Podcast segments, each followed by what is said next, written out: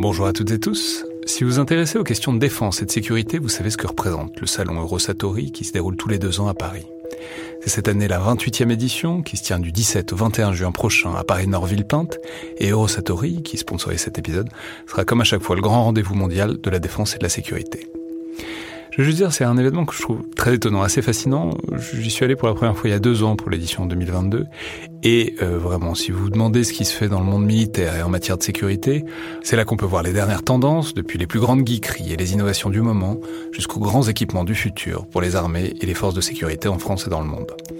Bref, si vous intéressez de près à ce monde-là, c'est le moment de vous inscrire pour ce qui sera la plus grande édition de l'histoire du salon, avec plus de 1900 exposants et 60 000 visiteurs, vous pouvez le faire en allant sur eurosatori.com.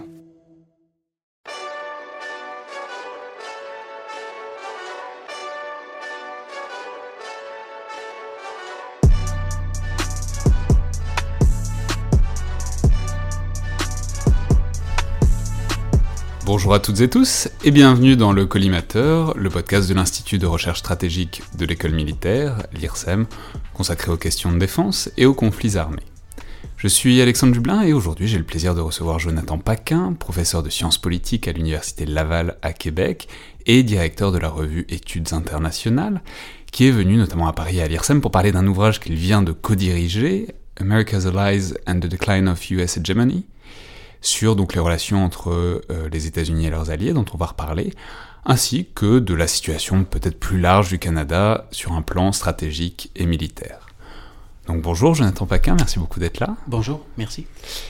Euh, alors j'aurais voulu d'abord parler de ce livre donc, euh, qui va sortir que vous venez présenter à Paris, donc America's Allies and the Decline of US Hegemony, qui examine donc les recompositions des relations entre les États-Unis et leurs alliés. Et je pense que donc il faut quand même peut-être commencer par euh, enquêter sur le postulat de départ, qui est fascinant et qui est un peu le cœur du sujet, qui est donc celui d'un déclin de l'hégémonie américaine, qui est bon un débat éternel et très important, mais c'est un débat entre ce qu'on appelle peut-être les déclinistes et les primacistes. Alors expliquez-nous de quoi il est question. Oui, alors euh, d'abord merci pour, euh, pour cette invitation. Euh, le livre, vous l'avez mentionné tout à l'heure, eh bien j'ai eu le plaisir de le co-diriger avec mon collègue Justin Massy de, de l'UCAM à Montréal. Euh, c'est un ouvrage dans lequel une douzaine d'experts euh, viennent euh, nous présenter leur, leur, vision du monde, les transformations qui, sont, qui sont celles que l'on connaît à l'heure actuelle et la réponse surtout des, des alliés des États-Unis, principalement des alliés libéraux, à ce déclin postulé ou avéré des États-Unis. Alors, vous mentionnez les primacists et les euh, déclinistes, comme on dit en anglais, donc les tenants de la primauté américaine et ceux qui, au contraire, perçoivent que les États-Unis sont en déclin. Je pense que la première chose qu'on doit dire à ce sujet, c'est que depuis les années 50, il y a des experts qui nous disent que les États-Unis sont sur le déclin. Ah, il faut se rappeler, par exemple... C'est-à-dire que depuis qu'ils sont au sommet, on les annonce en déclin. Absolument. Alors, si je devais parier, je, je parierais sur le fait que les États-Unis finiront bien par décliner parce qu'ils ne peuvent plus monter. Ils sont déjà au sommet de la structure internationale. Mais dès les années 50, avec l'envoi euh, du Sputnik par les Soviétiques, je crois que c'était en 1957, il y a toute une littérature qui est apparue sur le fait que les Américains devaient absolument euh, combler le, le vide ou, ou, ou l'écart qui se creusait avec l'Union soviétique. Et donc, il y a eu ces, ces, oiseaux de malheur, si je puis dire, qui, qui nous ont dit, bon, les Américains sont sur le déclin, les Soviétiques euh, prendront le pas sur, d'un point de vue militaire sur les États-Unis, puis une vingtaine d'années plus tard, ou peut-être 25 années plus tard, c'était euh, l'économie chinoise, euh, pardon, l'économie japonaise, japonaise qui, qui, était vraiment très, très importante et qui était en pleine ascension dans les années 70. Et on a dit, ben, ça y est, l'économie japonaise prendra les devants sur l'économie américaine et s'en suivra une remilitarisation du Japon, etc. Donc, depuis toujours, bon, pas depuis toujours, mais depuis 1945, ou du moins le début des années 50, on parle de cette question du déclin. Ce qui semble un peu différent cette fois-ci, c'est qu'un très, très euh, grand nombre de chercheurs américains s'entendent sur le fait qu'il y a un déclin relatif de la puissance américaine.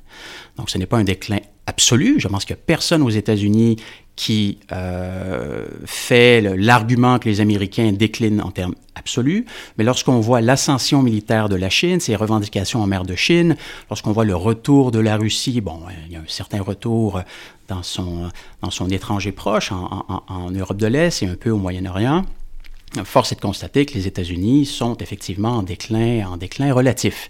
Je pense que le principal débat qui anime la communauté universitaire à l'heure actuelle, c'est de savoir ben, quel est l'impact de ce déclin relatif? S'agit-il d'un déclin rapide qui euh, nous conduira inévitablement vers un monde multipolaire dans lequel il n'y aura plus de principal pôle de puissance?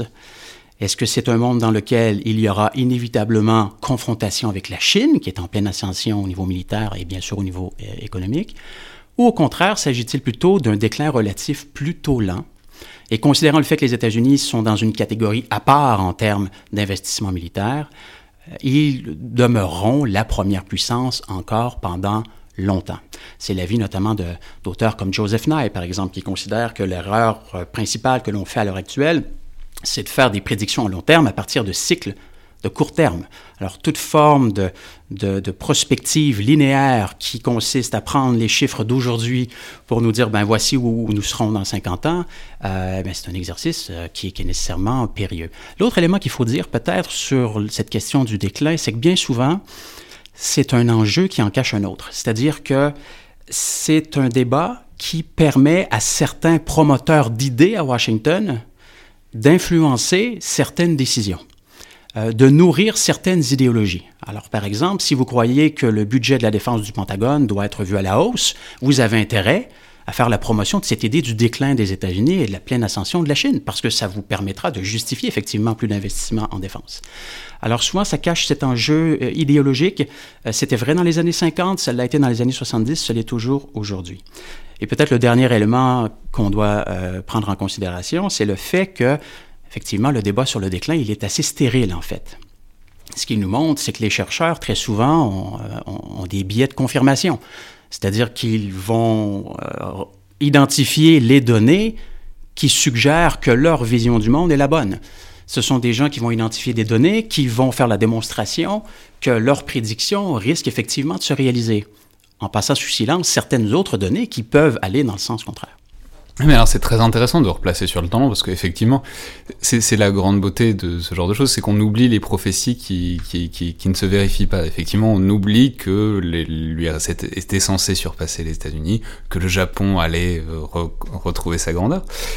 Cela dit, là, il y a quand même euh, quelque chose de un peu différent, c'est que c'est quasiment assumé du point de vue américain, c'est-à-dire c'est peut-être la première fois justement depuis les années 50 qu'il y a un président américain à savoir évidemment Donald Trump, qui très clairement veut se désengager de tout un tas de théâtres, déclare ne plus vouloir être le gendarme du monde, ne plus vouloir faire la loi partout.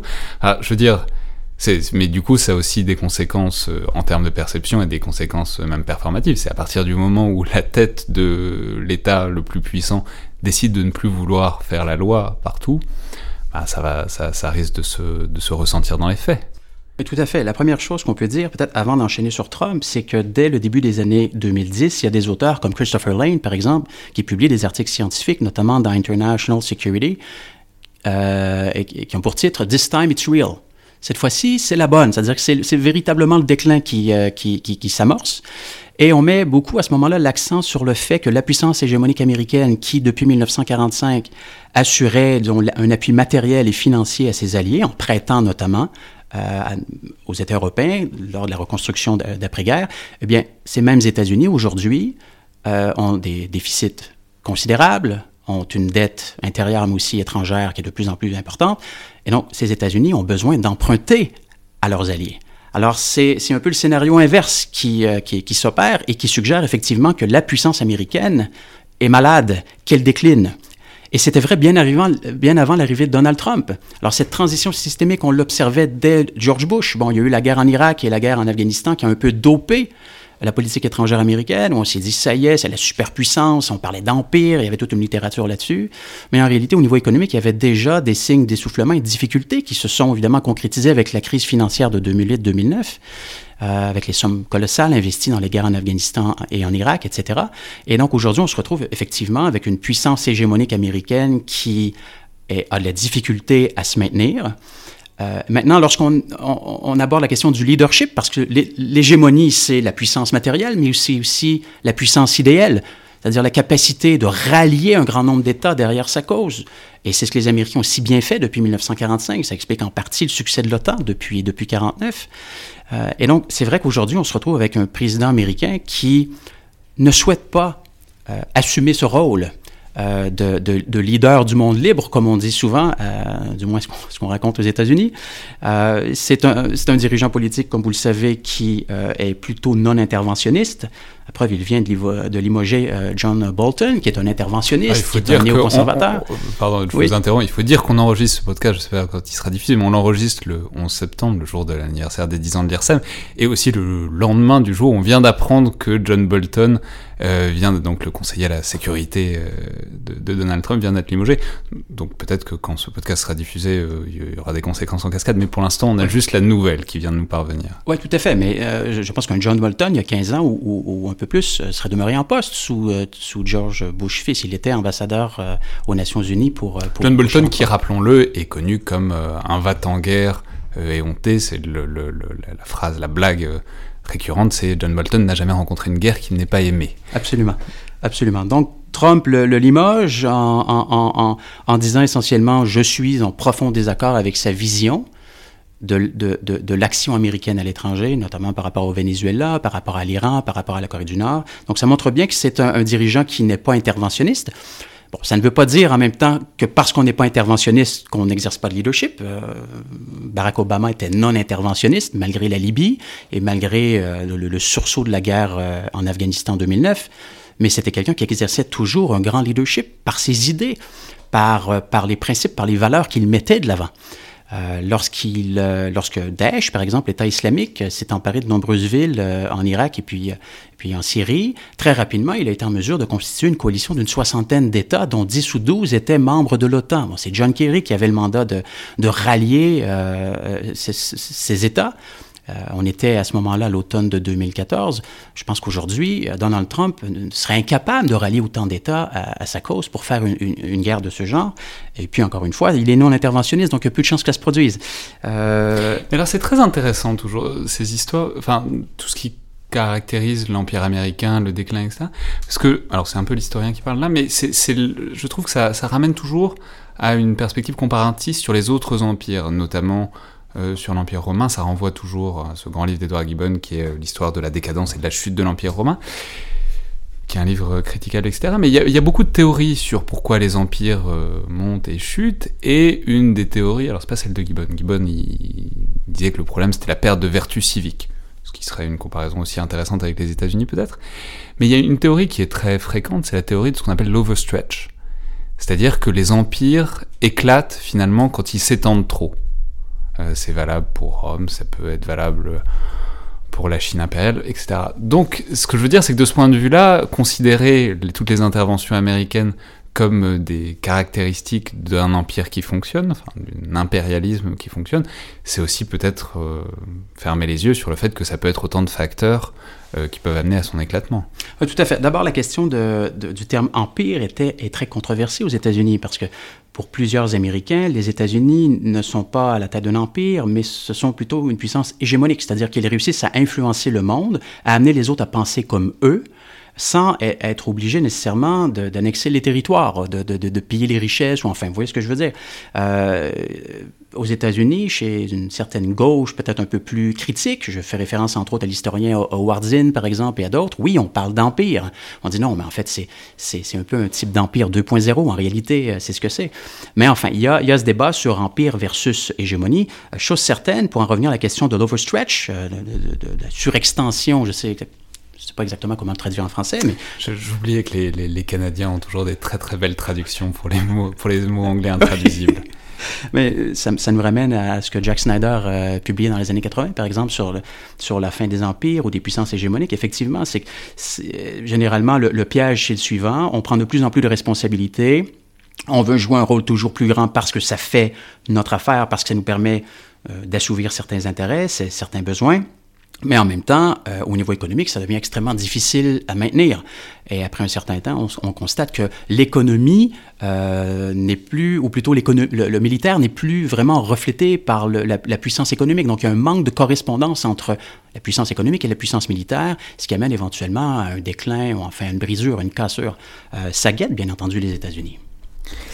Oui, mais alors du coup, c'est très intéressant puisque vous avez convoqué le, terme alternatif, c'est donc l'hégémonie, l'hégémon. encore un peu d'histoire, mais l'hégémon, euh, c'est un mot grec qui vient de l'époque des guerres du Péloponnèse et où c'était, ben, dans toutes les ligues et dans toutes les alliances, c'était l'idée qu'il y avait une puissance qui dirigeait les autres, qui collectait l'argent, etc. C'était ça l'hégémon. Et d'ailleurs, le problème, c'est que souvent l'hégémon euh, prenait un, peu trop de puissance et c'est le moment où les autres cités s'en allait parce qu'on parlait du passage de l'hégémon à l'arquet. Bref. Mais du coup, si on applique le concept à la situation américaine, comment est-ce que vous concevez cette hégémonie? Et comment est-ce qu'on, disons, on pourrait remodeler le concept peut-être pour, euh, pour coller à ce qui est en train de se passer entre l'Amérique et ses alliés, puisqu'on vient de parler de l'Amérique, mais le fond de, de, votre ouvrage, c'est sur euh, la manière que, dont les alliés perçoivent cette évolution. En fait, le, cœur de l'ouvrage porte sur euh, cette deuxième notion de l'hégémonie. Hein. La première, première notion très euh, classique, c'est l'idée d'une accumulation de puissance et d'une imposition de la part d'un État d'un certain nombre d'idées, de valeurs, d'institutions sur d'autres États. La deuxième grande définition de l'hégémonie, c'est la question du leadership.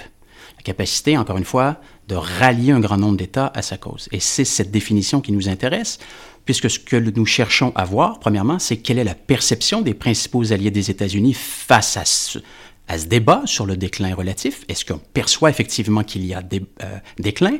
Est-ce qu'il est rapide? Est-ce qu'il est plutôt lent? Et comment est-ce que ces États, principalement des États d'Asie-Pacifique et d'Europe, incluant aussi le Canada, qui est un peu à mi-chemin entre les deux, comment est-ce que ces États s'adaptent à cette nouvelle réalité si on, voit véritablement une, transformation dans l'ordre, des choses? Donc ça, c'était vraiment le, noyau de l'ouvrage. Comment est-ce que les Américains qui semblent être en panne ou en déclin euh, peuvent euh, peut-être rester la première puissance ou comment est-ce que les Alliés peuvent aider les États-Unis à maintenir cet ordre international libéral qui semble véritablement attaqué de toutes parts aujourd'hui, que ce soit l'Organisation mondiale euh, du commerce, aux Nations unies, ou par euh, certaines actions menées par des États, notamment la Chine, la Russie euh, et, et d'autres. Euh, donc l'ouvrage véritablement euh, jette le, le, décor, si vous Simplement, on en a oui. déjà parlé notamment dans des podcasts sur la Chine, mais sur le fait que notamment à travers les routes de la soie, donc la Belt and Road Initiative, euh, la Chine se présente, euh, c'est intéressant parce que vous parlez de cet ordre mondial libéral. La Chine s'attache beaucoup à se présenter comme un modèle alternatif aux États-Unis au sens non libéral politiquement, libéral éventuellement économiquement dans une certaine mesure. Mais voilà, c'est l'idée que, en fait, enfin, pour la première fois depuis la chute de l'URSS, il y aurait des modèles alternatifs viables qui se présenteraient, par exemple, à travers le modèle chinois. Oui, tout à fait. Et d'ailleurs, c'est très intéressant cette question du modèle alternatif. C'est une question qui est intéressante parce que si on remonte à la guerre froide, il y avait donc confrontation entre deux modèles qui évoluaient grosso modo de manière parallèle. Euh, il n'aurait pas été poss possible à l'époque pour un allié de l'OTAN ou un allié fidèle des États-Unis de dire bon ben moi je j'entre en, en, relation économique avec l'Union soviétique, je tisse des liens militaires avec l'Union soviétique. Ça aurait été impensable à l'époque dû à la structure du système international qui était bipolaire. Avec la chute du mur de Berlin, l'implosion de l'Union soviétique, dès 91, ce qu'on réalise, c'est qu'il n'y a toujours pas d'alternative, puisqu'il y a la puissance américaine, qu'on dit, du moins c'est ce que Charles Krauthammer écrivait en 1990, c'est le moment unipolaire. La puissance américaine est véritablement au sommet. L'économie de la Russie est quoi, sensiblement la même que, que, que, la, grandeur de l'économie turque au début des années 90. Donc la Russie n'est pas véritablement euh, une menace. La Chine est toujours, euh, mon Dieu, dans, une économie euh, bien planifiée. On n'a pas encore accepté l'économie de marché, etc. Donc c'est pas non plus une menace possible.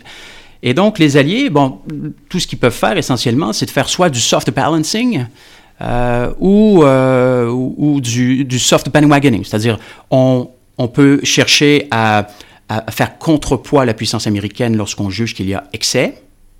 Pensons par exemple à l'intervention en Irak en 2003, lorsque l'Allemagne, la France, mais aussi la Russie ont créé une espèce de, de, coalition non officielle pour essayer de bloquer en fait l'administration Bush. Donc, par des moyens politiques, diplomatiques et institutionnels, on cherche à mettre un frein aux prétentions de la superpuissance américaine, ou sinon on fait du, soft bandwagoning, c'est-à-dire qu'on s'aligne gentiment derrière les États-Unis, ce qu'on fait, on a fait au Kosovo, ce qu'on a fait euh, en Afghanistan, etc. Et, euh, et, savoir, parce que de toute façon, les États-Unis assurent la protection et ils ne nous demandent pas nécessairement euh, de, de, de contribuer de manière disproportionnée à l'effort collectif. Et puis, bon, Maintenant, ce qu'on observe avec cette idée du déclin et avec la montée de la Chine et avec les routes de la soie, etc., c'est qu'il semble y avoir une alternative aux alliés des États-Unis. Ce qui fait apparaître la notion de hedging en relations internationales, c'est-à-dire cette idée d'une couverture de risque. La... Hedging, on, va le dire, c'est un terme qui est issu de l'univers des paris. C'est l'idée qu'on parie sur les, Que quand il y a un pari, on peut parier sur une équipe ou l'autre. On peut, en fait, si on parie sur les deux en même temps, on risque de s'en sortir avec un petit profit quand même. Quoi. Tout à fait. Alors, c'est un terme qui nous vient de la finance.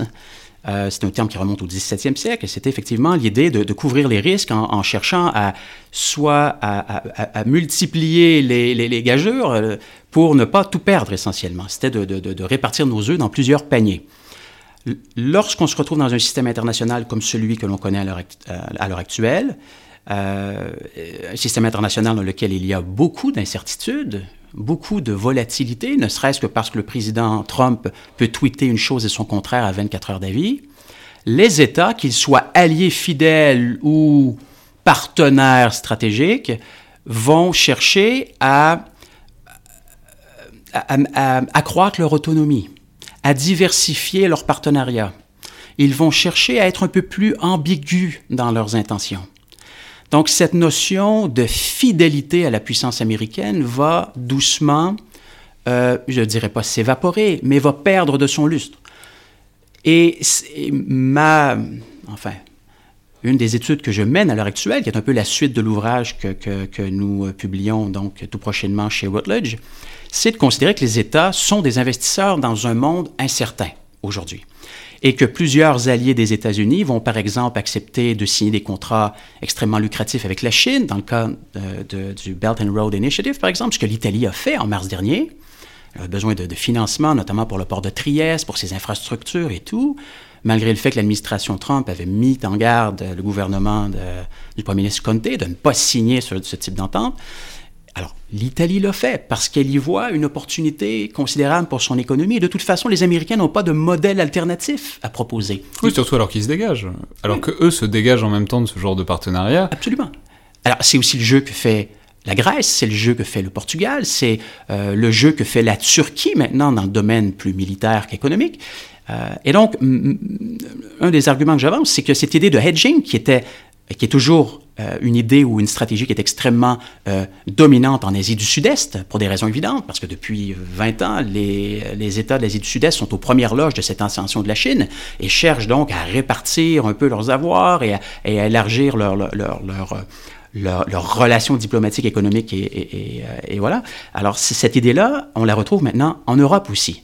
Et je, si, faut prédire euh, l'avenir, ce que j'essaie de ne pas faire d'habitude, mais l'impression que j'ai, c'est qu'il y aura de plus en plus de hedgers euh, en Europe comme en Asie euh, face à ce déclin relatif des États-Unis. Oui, alors on va le dire, c'est simplement que vous avez une dizaine de cas que vous étudiez, donc je l'ai dit, c'est un livre collectif, donc vous avez rassemblé des contributions, donc il y a la Chine, évidemment le Japon, l'Australie, c'est toujours très intéressant l'Australie, parce que c'est un, un, espace qui fait énormément face à l'influence chinoise, qui est vraiment en première ligne, et dont on parle vraiment très très peu, le Canada évidemment, dont on va reparler. Et donc votre idée, c'est que on est, euh, mine de rien, face à des, investisseurs rationnels qui euh, sentent la conjecture tourner et qui du coup essayent de, répartir leur, portefeuille. Oui, l'objectif c'est de ne pas, euh, ne pas subir de chocs, ne pas subir de coups qui pourraient être euh, extrêmement durs pour les intérêts économiques, stratégiques, politiques des États. Et surtout, l'objectif c'est d'éviter de se retrouver du mauvais côté de l'histoire. Alors qui peut prédire à quoi ressemblera le monde en 2050, on n'a pas envie en d'être le dernier allié de l'Empire américain. Non, on n'a pas envie non plus d'être le dernier allié de l'Empire du Milieu. Euh, alors, bon, euh, je pense que, que, que, les dirigeants politiques ont de plus en plus cette idée en tête. Alors oui, on veut faire la démonstration que l'Alliance atlantique a toujours de l'importance, mais en même temps, on se méfie de la puissance américaine. Euh, on, on, ne sait pas si les Américains continueront à se porter garant de la sécurité, disons, transatlantique euh, au cours des prochaines années. Euh, les économies européennes, disons-le, en arrachent. Évidemment, il y, a, de grandes variations entre les économies européennes, on s'entend, mais disons que l'économie européenne a déjà connu des jours plus, plus glorieux, plus prospères. Euh, et donc, face à cette réalité, on cherche à se, oui, à se repositionner. Vous parliez de l'Australie tout à l'heure, et effectivement, c'est un cas qui est extrêmement intéressant pour plusieurs raisons. Moi, je considère que l'Australie, c'est un peu l'avant-poste de, ce qui nous attend. Euh, les Canadiens, généralement, face à la Chine, euh, vont réagir 8 ou 10 ans après, après les Australiens, pour, pour des raisons évidentes. L'Australie est certainement l'État qui est le plus dépendant au niveau économique de la Chine, plus dépendant que la Corée du Sud, par exemple. Vous savez, les, les Australiens et les Chinois ont signé un traité de libre-échange en 2015. Il y a 25 ou 26% des exportations de l'Australie qui vont vers la Chine, principalement les métaux. Alors lorsque votre premier partenaire commercial, parce que c'est le cas, c'est Pékin, vous avez intérêt à être euh, gentil, sympathique avec, avec, avec l'Empire du Milieu. Ce qui est intéressant de constater, par exemple, c'est que lorsque l'on regarde ou qu'on consulte les documents euh, stratégiques produits par l'Australie à la fin des années 2000, un white papers par exemple sur la défense, on qualifie la Chine de risque stratégique. Et six ans plus tard, en 2015, dans les derniers documents d'orientation, on considère que la Chine, c'est un partenaire stratégique euh, aux, multiples facettes, en fait. Alors, on change les adjectifs utilisés. Euh, tout à coup, on cherche à brouiller les pistes, c'est-à-dire qu'on ne veut pas désigner la Chine comme un ennemi potentiel, parce qu'on a besoin de la Chine pour assurer le développement économique de notre pays. Donc, on est plus ambigu. Euh, en même temps, on fait le grand écart, c'est-à-dire que d'un côté, on intègre de plus en plus l'économie avec la Chine, et de l'autre, on cherche à renforcer nos liens sécuritaires avec les États-Unis. Alors, c'est une situation intéressante. C'est euh, un grand écart qui risque d'être difficile à, maintenir, selon moi, au cours des, prochaines années. Et c'est d'autant plus intéressant que l'Australie est probablement l'allié le plus fidèle des États-Unis depuis 1945. Les Australiens sont allés au Vietnam. Les Australiens sont allés, allés en Irak en 2003. Euh, alors c'est vraiment l'allié le plus fidèle qui joue un double jeu à l'heure actuelle. Et pour moi, c'est fascinant. C'est fascinant aussi parce qu'en Australie, à mot couvert, on sait très bien que la Chine représente une menace. Elle représente une menace parce qu'elle exerce sur l'Australie, mais c'est vrai aussi pour les États de l'Asie du Sud-Est, un sharp power. Alors qu'est-ce que le sharp power? C'est l'idée d'intervenir dans les sphères publiques, dans les sphères intellectuelles, dans les autres pays, pour faire la démonstration que la Chine est un acteur ma foi, positif. Euh, Mais c'est fascinant parce que la Chine effectivement a des liens énormes avec les universités australiennes. Enfin, c'est avec le, la sphère intellectuelle australienne. C'est vraiment, vraiment un cas d'école et presque un avant-poste de ce que peut être l'influence chinoise dans beaucoup d'autres espaces occidentaux. C'est très intéressant. Il y a même des députés à Canberra qui, euh, qui, ont, qui, sont directement influencés par la, Chine. Il y en a qui ont, obtenu des pots de vin pour, voter en faveur ou contre certains projets de loi, en fait, qui, euh, qui pouvaient aller à l'encontre des intérêts de la Chine. Donc, c'est un État qui, jusqu'à un certain point, est menacé. C'est un État qui doit... Euh, probablement qui devra se repositionner au cours des prochaines années. Ah, donc, moi, ce que je, je, dis, c'est qu'il faut garder un œil sur l'Australie.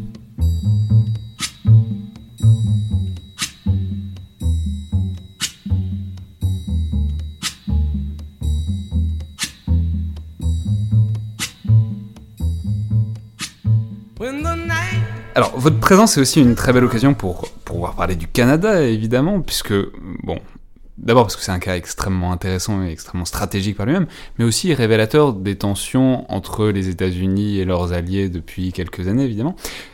Ce que je veux dire, c'est qu'on voit en France depuis quelques années le Canada à travers l'image assez glamour de votre Premier ministre, Justin Trudeau.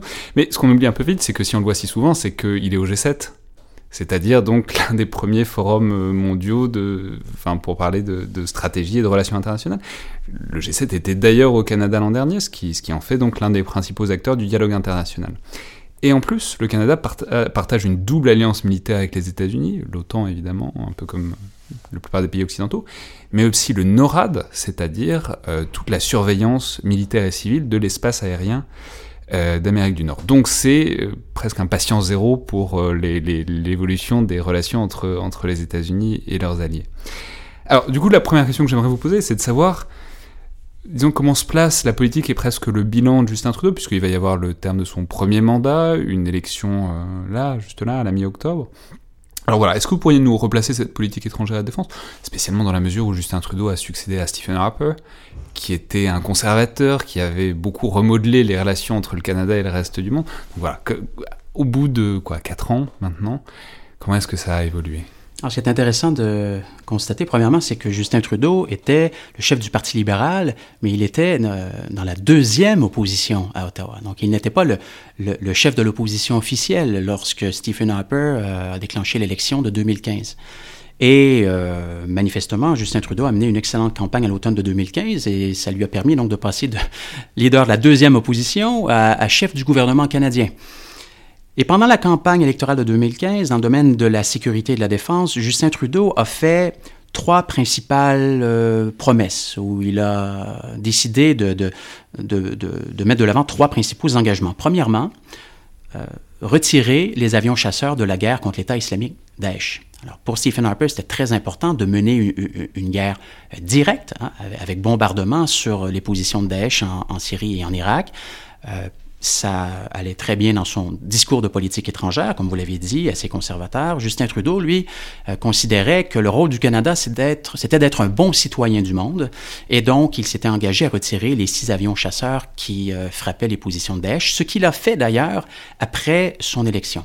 Je tiens à dire que la décision a été prise et que l'annonce a été faite du retrait des chasseurs à 24 ou 48 heures à la suite des, attentats du, Bataclan en France. Donc, disons qu'en termes de momentum, le gouvernement a eu un faux départ parce que c'était surtout pas le moment euh, euh, choisi pour faire, pour faire une telle annonce.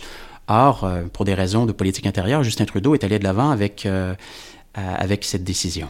La deuxième promesse faite en 2015 par Justin Trudeau, c'était celle qui consistait à ne pas se procurer d'avions F-35 de la compagnie Lockheed Martin pour un ensemble de considérations, notamment parce que c'était un avion qui était, selon plusieurs observateurs canadiens, mal adapté aux réalités canadiennes, et deuxièmement parce que les coûts étaient en pleine explosion. On nous annonçait... Euh, Je le dis souvent, c'est un des fils rouges de ce podcast. À chaque épisode, à peu près, il y a quelqu'un qui vient se moquer du F-35, donc je suis, je suis content que vous, vous ayez traversé l'Atlantique pour, euh, pour perpétuer cette tradition. Alors, alors, ce qui est intéressant, c'est que Justin Trudeau, au lieu de dire, ben écoutez, tout est sur la table, nous verrons quel genre d'avion chasseur nous choisirons d'acheter. Il a dit, moi, je n'achèterai pas le F-35. Alors, quatre ans plus tard...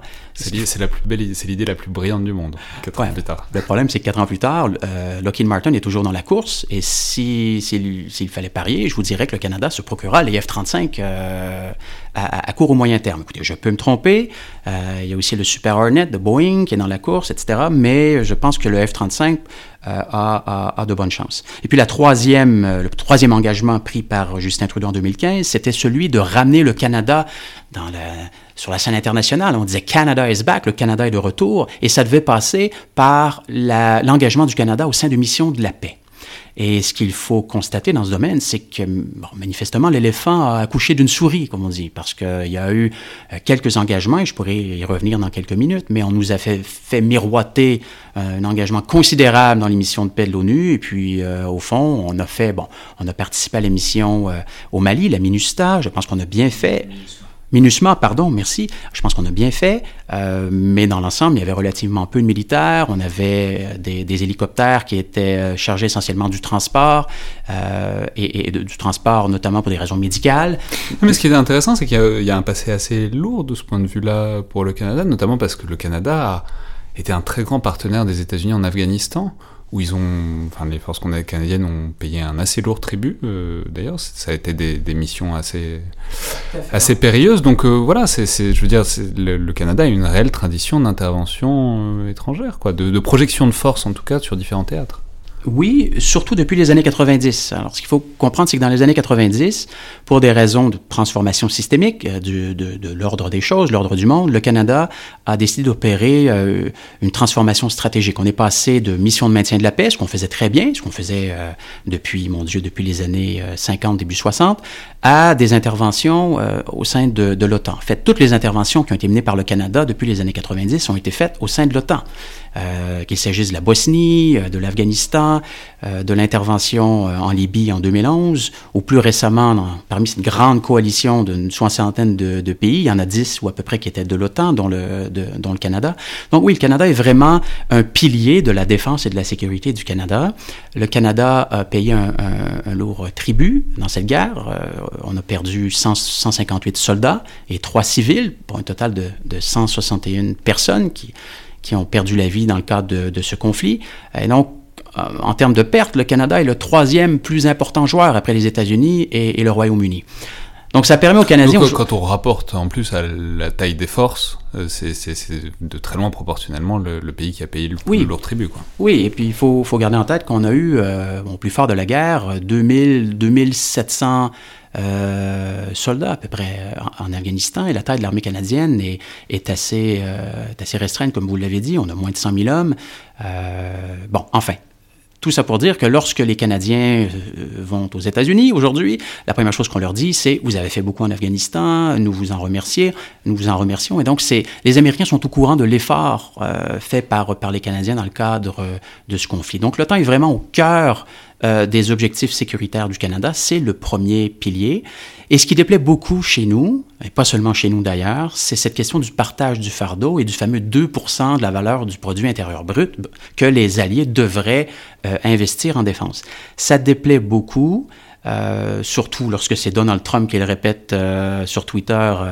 alors, alors, rappelons que ça n'avait pas commencé avec Donald Trump. Hein. Déjà, Robert Gates, sous, donc le précédent secrétaire à la défense sous Obama, avait déjà commencé à le dire, avait déjà commencé à pousser le sujet.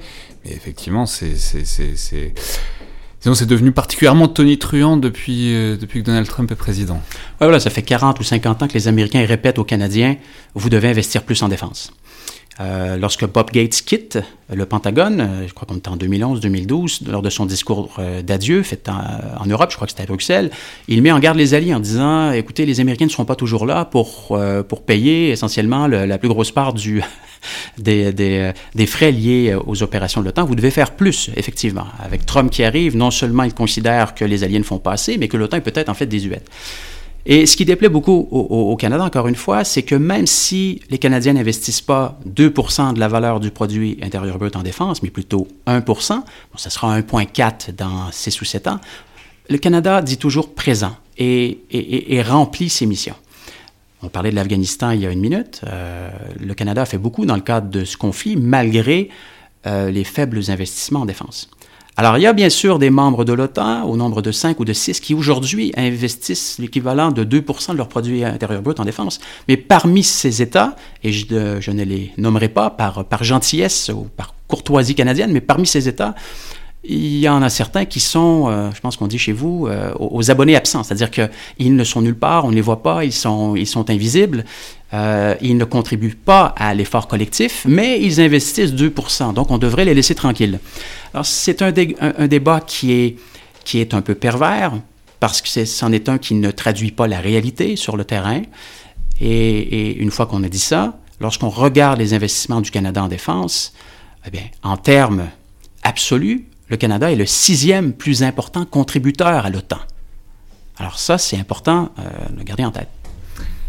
Non, mais du coup, la, question, voilà, disons, l'une des questions de fond, l'un des spectres derrière ça, c'est évidemment l'évolution de la relation avec les États-Unis, puisqu'on l'a dit, même si tout ça n'est pas nouveau. Euh, c'est quand même les États-Unis sont à la fois l'allié et le voisin, et du coup l'allié parce que le voisin dans une certaine mesure, puisque vous partagez un espace aérien commun, c'est le NORAD dont, vous pourrez peut-être parler euh, un peu. Oui, tout à fait. Parce que, parce que oui, allez-y. Bah, le NORAD, c'est le deuxième pilier de la défense du Canada. Alors, on a parlé de l'OTAN en premier, c'est avril 49 euh, euh, que, que, les principaux alliés se sont entendus pour créer cette, cette, alliance transatlantique. Le NORAD, le commandement de la défense aérospatiale de l'Amérique du Nord, c'est la fin des années 50. Alors, c'est une organisation binationale qui est dirigée par un général américain, mais le commandant adjoint du NORAD est toujours un général canadien.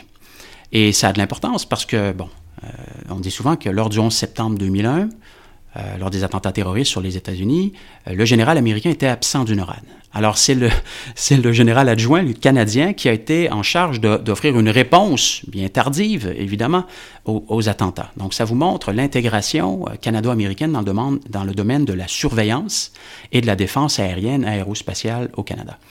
Alors le NORAD, bien entendu, il faut, il faut, se le dire, ce, sont les Américains qui, ont payé la, majeure partie de la facture, si vous voulez, euh, mais le Canada joue un rôle important et a à cœur la, survie du NORAD. Alors la question qui était sur toutes les lèvres pour ceux qui s'intéressent au NORAD au cours des dernières années, c'était est-ce que Trump en fera un cheval de bataille?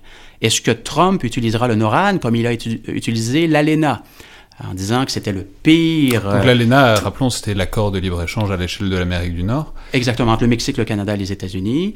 Et il en a fait un slogan électoral en disant essentiellement que c'était le, plus mauvais euh, traité de libre-échange signé par les États-Unis. Et ça a amené le Canada, le Mexique et les États-Unis à renégocier cet accord au cours des dernières années. Et plusieurs disaient, ben, on espère que Trump ne mettra pas la main sur l'entente du NORAD parce que les Américains, encore une fois, paient le plus clair de la facture. Le Canada est un joueur, euh, somme toute, euh, secondaire dans, dans, toute l'histoire. Et ça n'a pas été le cas.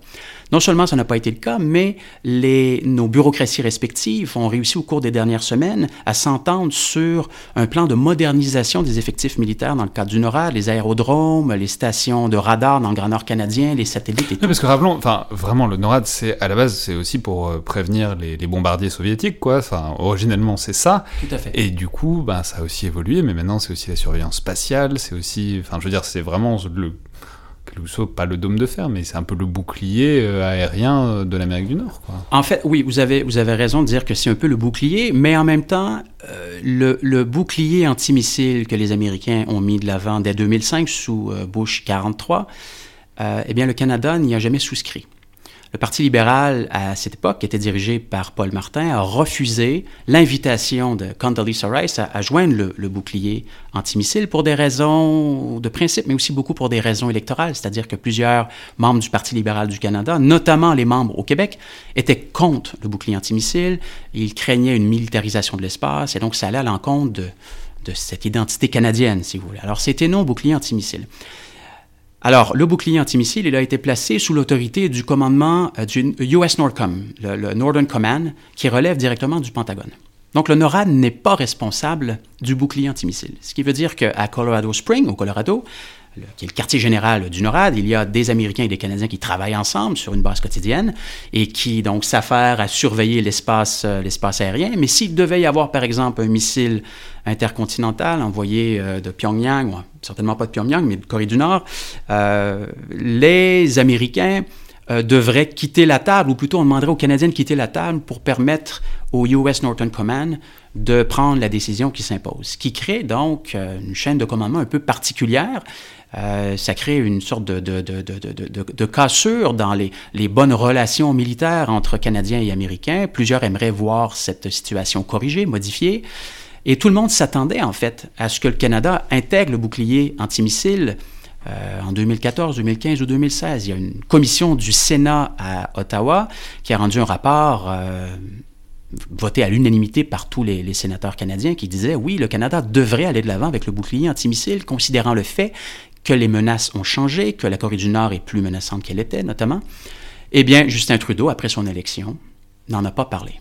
Non seulement il n'en a pas parlé, mais dans la nouvelle politique de défense du Canada, et c'est très important d'en parler, qui a été adoptée en 2017, on ne dit mot du bouclier antimissile. On retrouve cette idée du bouclier nulle part dans le document. Euh, alors, force est de constater que le Parti libéral refuse toujours de s'associer au bouclier antimissile, et la raison pour laquelle cette décision a été prise, elle est certainement en partie idéologique, mais je pense aussi que le gouvernement Trudeau cherchait à réduire au minimum les sujets de discussion avec l'administration Trump, sachant c'est extrêmement difficile de prédire, l'issue des, discussions. Euh, les choses changeront peut-être après octobre 2019, si les conservateurs notamment devaient reprendre le pouvoir sous euh, la direction d'Andrew Scheer. Euh, M. Scheer a d'ailleurs indiqué que s'il était élu euh, à la tête euh, du pays, qu'il irait de l'avant avec le bouclier antimissile, mais pour l'instant, il n'y en a pas. alors voilà pour, pour le NORAD. C'est important effectivement d'en parler parce que ça, ça représente essentiellement le deuxième grand pilier de notre défense.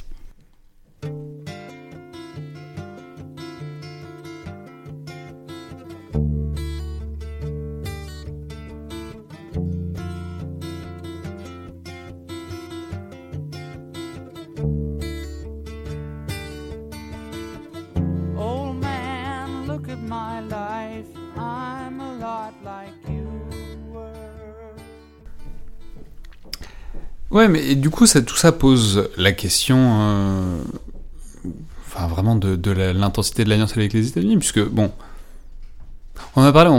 On en parlait beaucoup euh, à l'époque où c'était avec Obama. On parlait même d'une bromance entre entre Justin Trudeau et Obama, ce qui renvoyait au fait que tous les deux étaient plutôt jeunes, plutôt dynamiques et qui semblaient s'entendre très bien.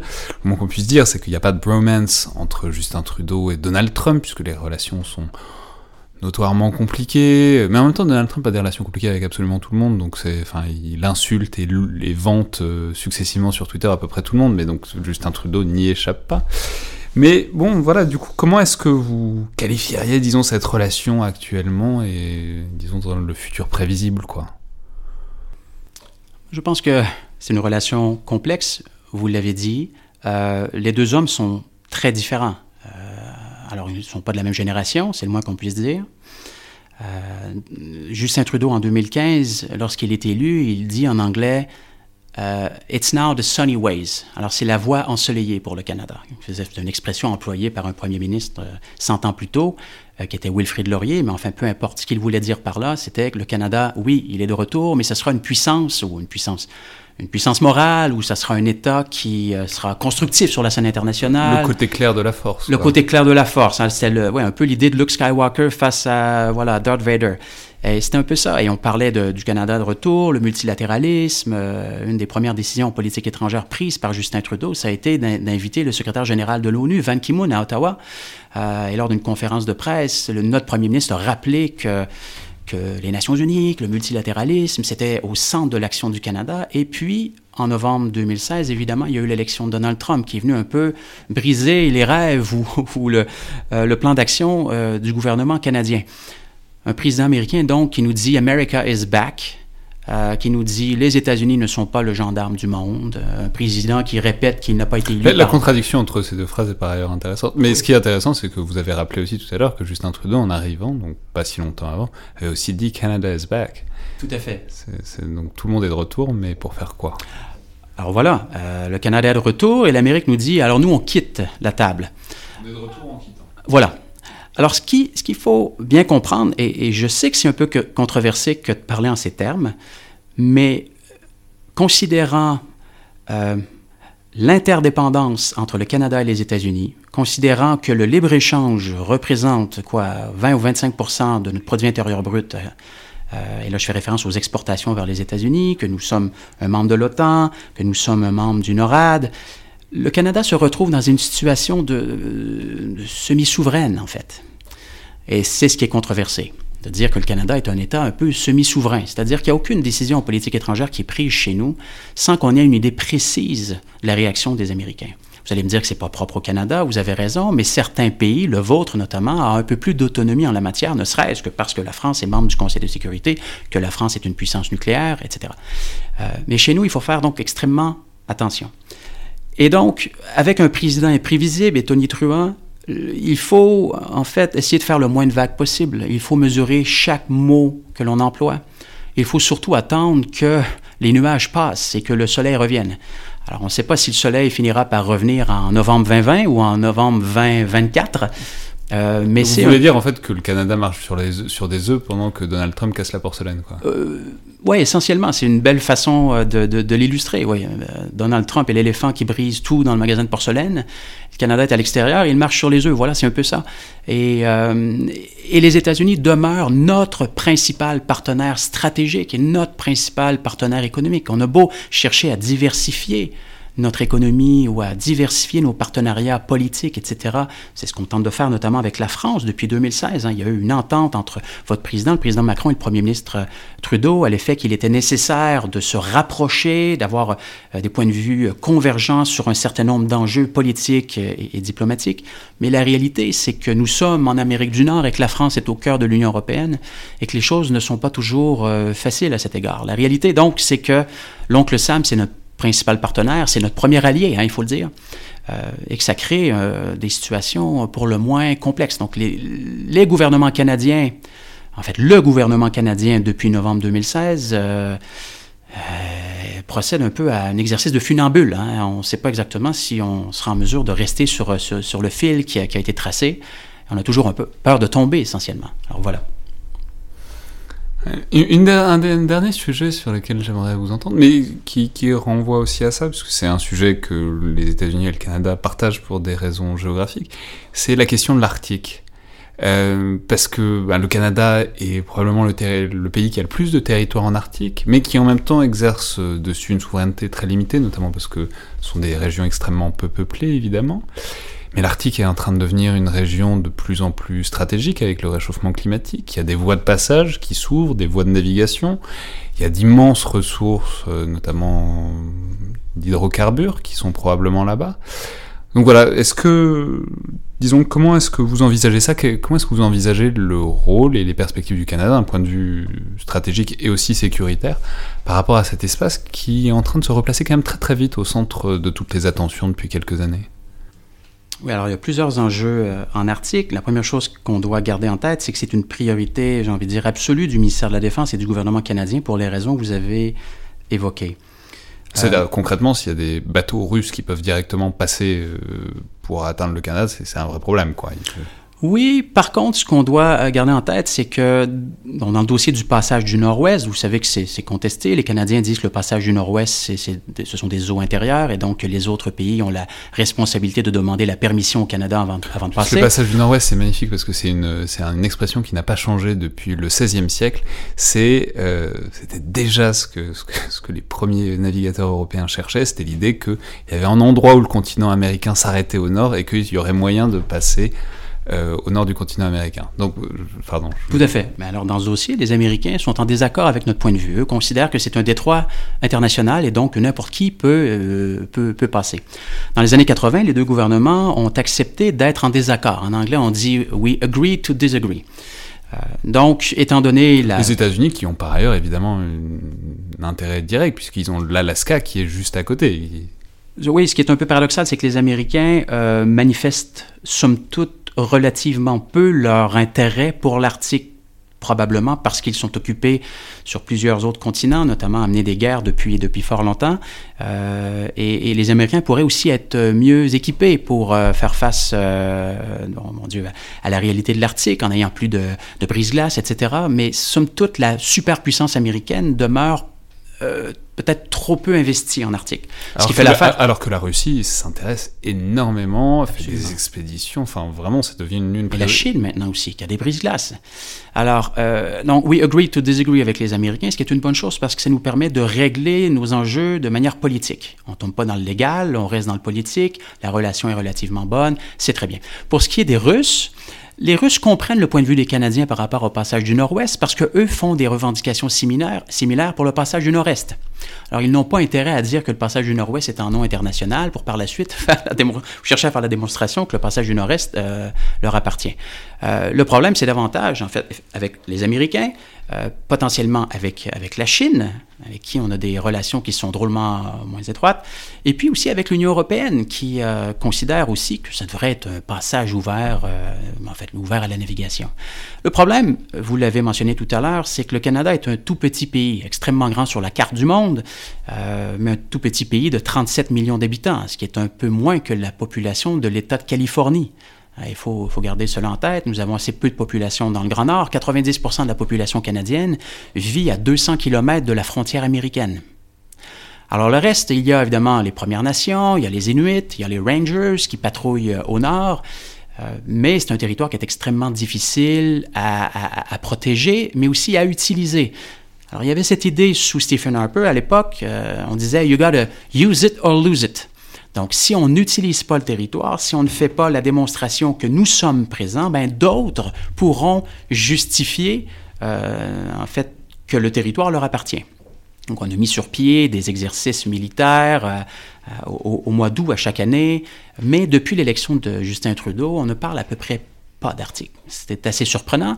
On parle beaucoup des relations avec les Premières Nations pour des, euh, des raisons euh, de notre ordre, et je pourrais y revenir tout à l'heure, mais l'aspect stratégique en Arctique, on, on, on, en parle peu. Euh, je ne sais pas si on considère que c'est un enjeu plus conservateur, et je fais référence au Parti conservateur qu'un enjeu qui concerne le Parti libéral. Une chose certaine, le gouvernement est pas muet, mais en fait très peu loquace sur la question. Ouais, mais alors du coup, quoi? Qu'est-ce que... Ben écoutez, pour ce qui est euh, du passage du Nord-Ouest, euh, il n'y a pas d'avancée majeure. Euh, le Canada euh, continue à faire les mêmes, les mêmes revendications.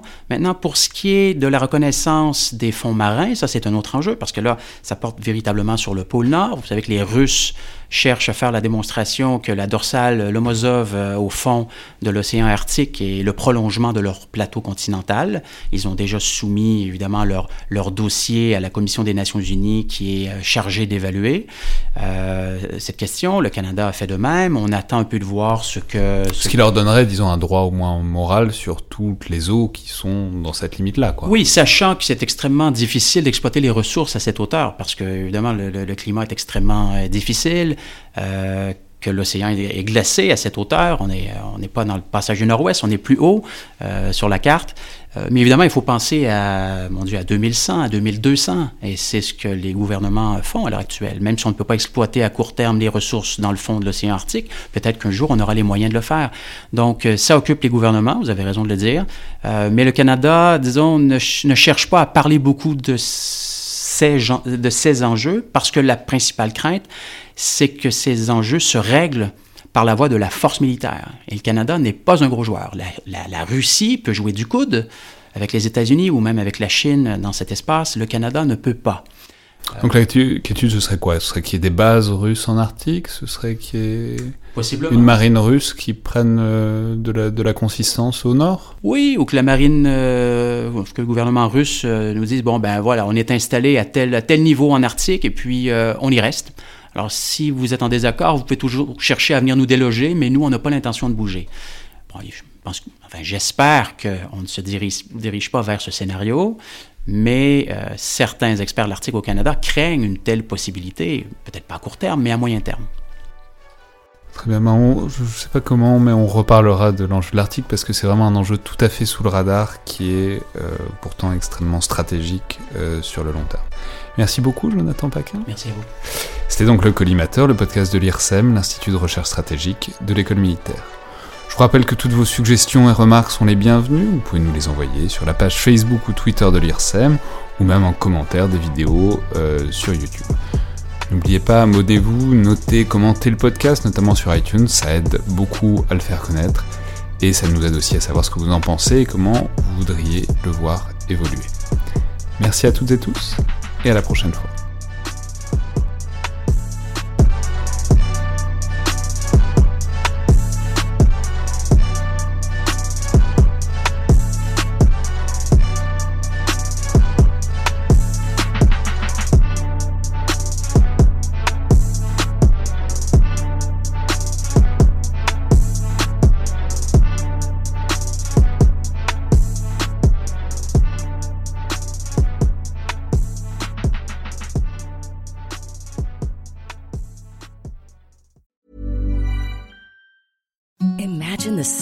Sheets you've ever felt. Now imagine them getting even softer over time. That's what you'll feel with Bowl and Branch's organic cotton sheets. In a recent customer survey, 96% replied that Bowl and Branch sheets get softer with every wash. Start getting your best night's sleep in these sheets that get softer and softer for years to come. Try their sheets with a 30-night guarantee. Plus, get 15% off your first order at bowlandbranch.com. Code BUTTERY. Exclusions apply. See site for details.